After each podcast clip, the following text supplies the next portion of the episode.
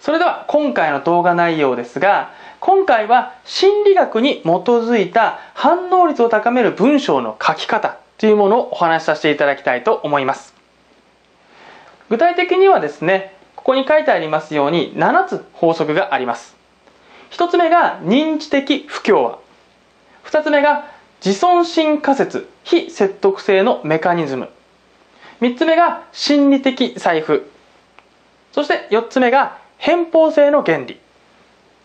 5つ目が反復性理論。スリーヒット効果というものですね。6つ目がスリーパー効果。そして最後の7つ目が希少性の法則。この7つをしっかりと把握した上であなたのメルマガやブログなどそこらそのですね文章にしっかりと盛り込んでいくとかなり成果が変わってきます。反応率が変わってくるのでちゃんとですね実践していただければと思います。それではこの7つの法則を1つずつ具体的にお話ししていきたいと思います。まず1つ目ですね。1つ目が認知的不協和というものですね。人はですね矛盾がある状態は耐えられないんですね。そういう心理が働きます。例えば一つ何か友達からお願いを聞くとするじゃないですかあいいよいいよやってあげるよ例えばじゃあ同僚からこの仕事やっといてくれない？ってお願いされますよね。ちょっとこれワードでまとめといてって、あ、分かった分かったやっておくよって言ってパチパチパチってやるじゃないですか。この時にあなたは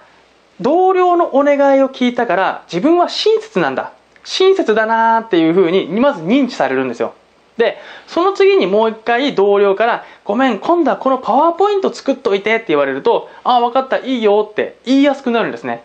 そこで、あ、ごめん、パワーポイントはダメだよ。もうちょっと仕事いっぱいだよって断りづらくなるんですよ。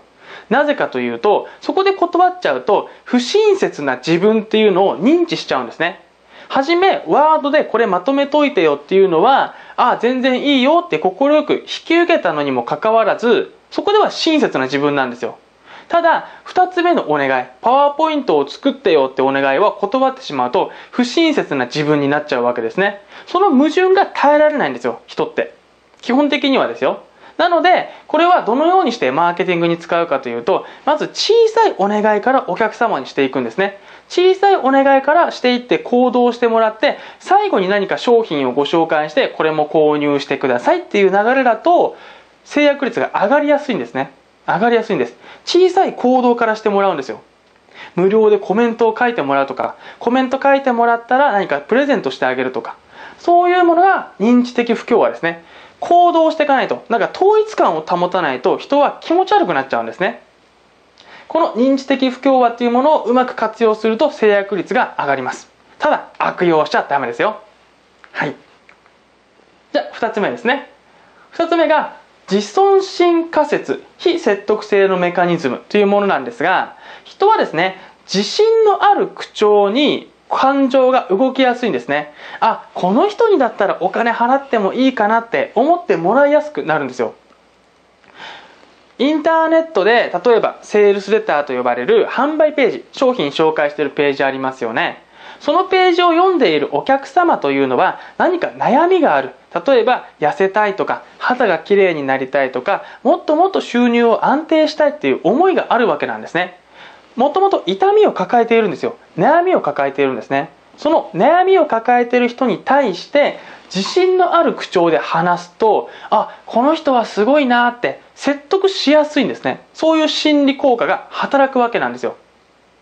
自尊心が低い人に対しては自信のある口調で話していくと説得効果が上がるわけなんですね。だから断言するんですよ。あなたが成功するのは僕がついているから絶対大丈夫です。必ず成功させます。断言します。お約束しますとかコピーライティングってすごいそういう言葉がキーワードが使われるんですけれどもそれはここの効果を使っているわけですね。自尊心仮説非説得性のメカニズムを活用しているわけです。なのであなたもブログを書いたりメルマガを書くときにはちゃんとですね自信ある文章で書くわけなんですよ。断言する。何々かもしれないな、もしかしたらできるかもしれません、みたいな弱々しい文章だと人は説得できないわけなんですね。だから断言をも、断言して自信のある口調でぜひ話す文章を書いてほしいと思います。そして自分に自信を持つためには、ある程度の成功体験というものが必要になってくるんですね。そしてこの成功体験っていうのは何も数億円稼ぎましたとか短期間で数千万稼ぎましたっていう体験だけじゃないんですよ。日々の小さい生活からちっちゃい成功を重ねていくことが必要になってくるんですね。例えばあなたが朝6時に起きるって決めたらそれを1ヶ月間絶対にやってください。そしたら自然に自信が出てきます。1ヶ月間ブログを書くって決めたら絶対に書いてください。それが小さい自信となって最終的に大きな自信になってくるので自信のある口調文章につながっていくわけなんですねこれもぜひ意識してほしいと思いますそれでは次ですね。3つ目が心理的財布というものです。これは何かというとまあ人はですねその消費ではなく投資って考えになったものに対して商品に対してはすぐにお金を出しやすいっていうものなんですね。例えばですよこのスーツが10万円します。どうですか？買ってみませんか？っていうふうにアプローチをするとそれは消費なんですよ。ああスーツかどうしようかなとか。このワンピースとかあとはワイシャツとかこれ3万円するんですよっていうと消費になるんですよ消費使ってそのお金は消えちゃうんですねただ投資っていう感覚になるとここで今10万円投資してくれたら3ヶ月後この10万円を15万円にして返しますね。そうするとそれは投資になりますよね。だとしたら人はお金を払いやすいんですね。これはあなたが何か商品を紹介するとか文章を書くときにもすごい重要なんですけれどもお客様に投資って思っていただく必要があるんですよ。その方が制約率は上がりますし売り上げも上がるんですね。あなたがもし何か商品を紹介する、アフィリエイトしたいなって思った場合、その商品はお客様にとって消費になるのか、もしくは投資になるのか。その判断で商品を選ぶと、全然売り上げも変わってくるんですね。ぜひ、この心理的財布っていうのを意識してほしいと思います。それでは、次ですね。4つ目なんですが、4つ目は偏方性の原理ですね。これは非常に有名かなと思います。一度拒否されたことでもこちら側が譲ることで受け入れてもらいやすくなるというものなんですがもっと分かりやすく言うと例えばですね偏方性の法則っていうのはバレンタインデーのチョコレートっていうのを僕お話しさせていただくんですがあなたが例えばバレンタインデーの時に女の子からチョコレートをもらいましたそうするとホワイトデーになったらあ返さなくちゃって思いますよね。それが偏方性の原理なんですね。いいことをされたら返さなくちゃって思うんですよ。あとは誕生日プレゼントをもらったらあじゃあその人に誕生日になったらプレゼントをお返ししなきゃって思いますよね。思うと思うんですね。これが偏方性の原理です。これをマーケティングにうまく活用するとなるとあのですねお客様にまず無料でいろいろとコンテンツを提供したり役立つ情報をあげるんですね。もう全部プレゼントするんですよ。そうするとお客様はあこの人いい人だななんかお返ししなくちゃなって一定数の方思ってくださるんですね。全員が全員思ってくれないですよ。ただ一定数絶対に思ってくれるんですよ。そのなった時に何か商品を紹介するとあそういえばいろいろやってくれたからこの商品購入しようかなっていう方が必ず一定数出てくるんですね。それで売り上げが上がるわけです。この戦略を使ってたのがマクドナルドですね。あの無料でコーヒー飲めますよっていうチケットを配ってたじゃないですか一時期。あれであなるほど無料でコーヒー飲めるんだ。じゃあちょっとマクドナルド行こうかなって思ってコーヒーだけ飲む人ももちろんいるんですけれどもやっぱりコーヒーだけじゃなくてポテトを頼むとかハンバーガーを頼む人も出てくるわけですね。それも偏方性の原理が働いてるわけです。無料でコーヒー飲めるんだから何か買おうかな。っていうふうに思うんですよ。なんか買わないとちょっと悪いかなって思っちゃうんですね。なのでこの偏方性の原理もうまく活用すると非常にですね購入まで誘導しやすくなります。はい。次5番目ですね。5番目は反復性理論3ヒット効果というものなんですがこれは何かというとメッセージは3回繰り返すことで相手に伝わるんですね。逆に言うと伝えたいメッセージは3回絶対に繰り返し伝えなければいけません。じゃないとお客様相手の記憶に残らないわけなんですね。今回僕はこの動画でコピーライティング大事ですよ勉強しましょうねっていうことを3回以上繰り返しお話ししていると思います。それは本当にそうだからなんですね。インターネットビジネスをする上でライティングのスキルがないとまず稼ぎにくいんですよ。非常に稼ぎにくいです。だからこそしつこいぐらいコピーライティング大事ですよ大事ですよってお話をさせていただいております。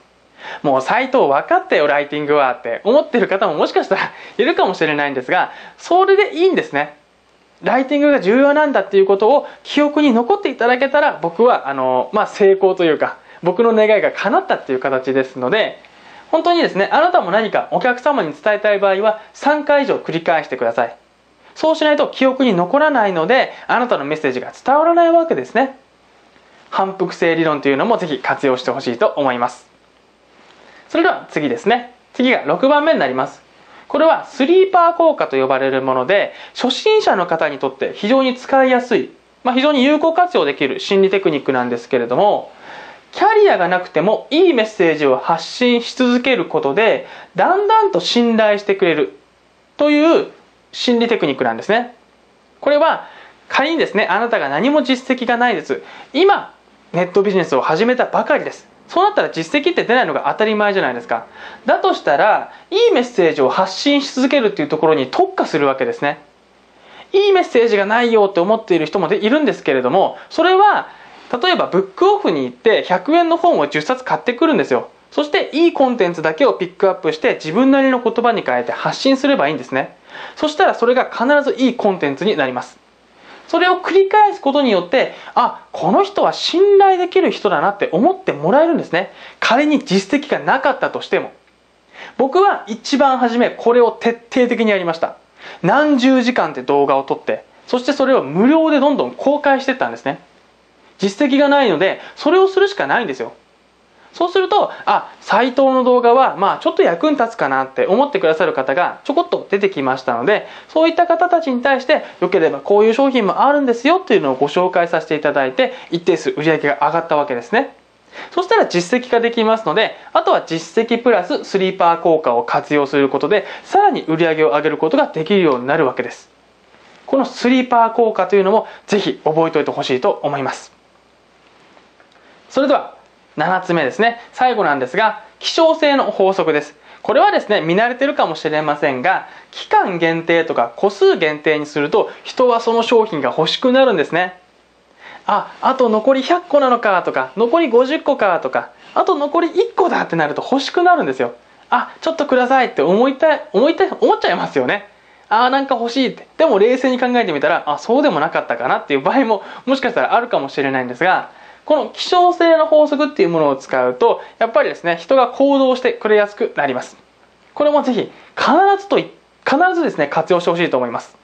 何かどこか旅行に行った時にその地域限定のキーホルダーとかお菓子とかあったらちょっと気になりますよね。あ限定かここでしか買えないのかっていうとあじゃあちょっと今のうちに買っておこうかなっていう心理が働くと思うんですね。それはみんな一緒ですのであなたがお客様に何か提供する時もお客様を助けるために行動してもらうためにこの希少性の法則っていうものをぜひ活用してほしいと思います。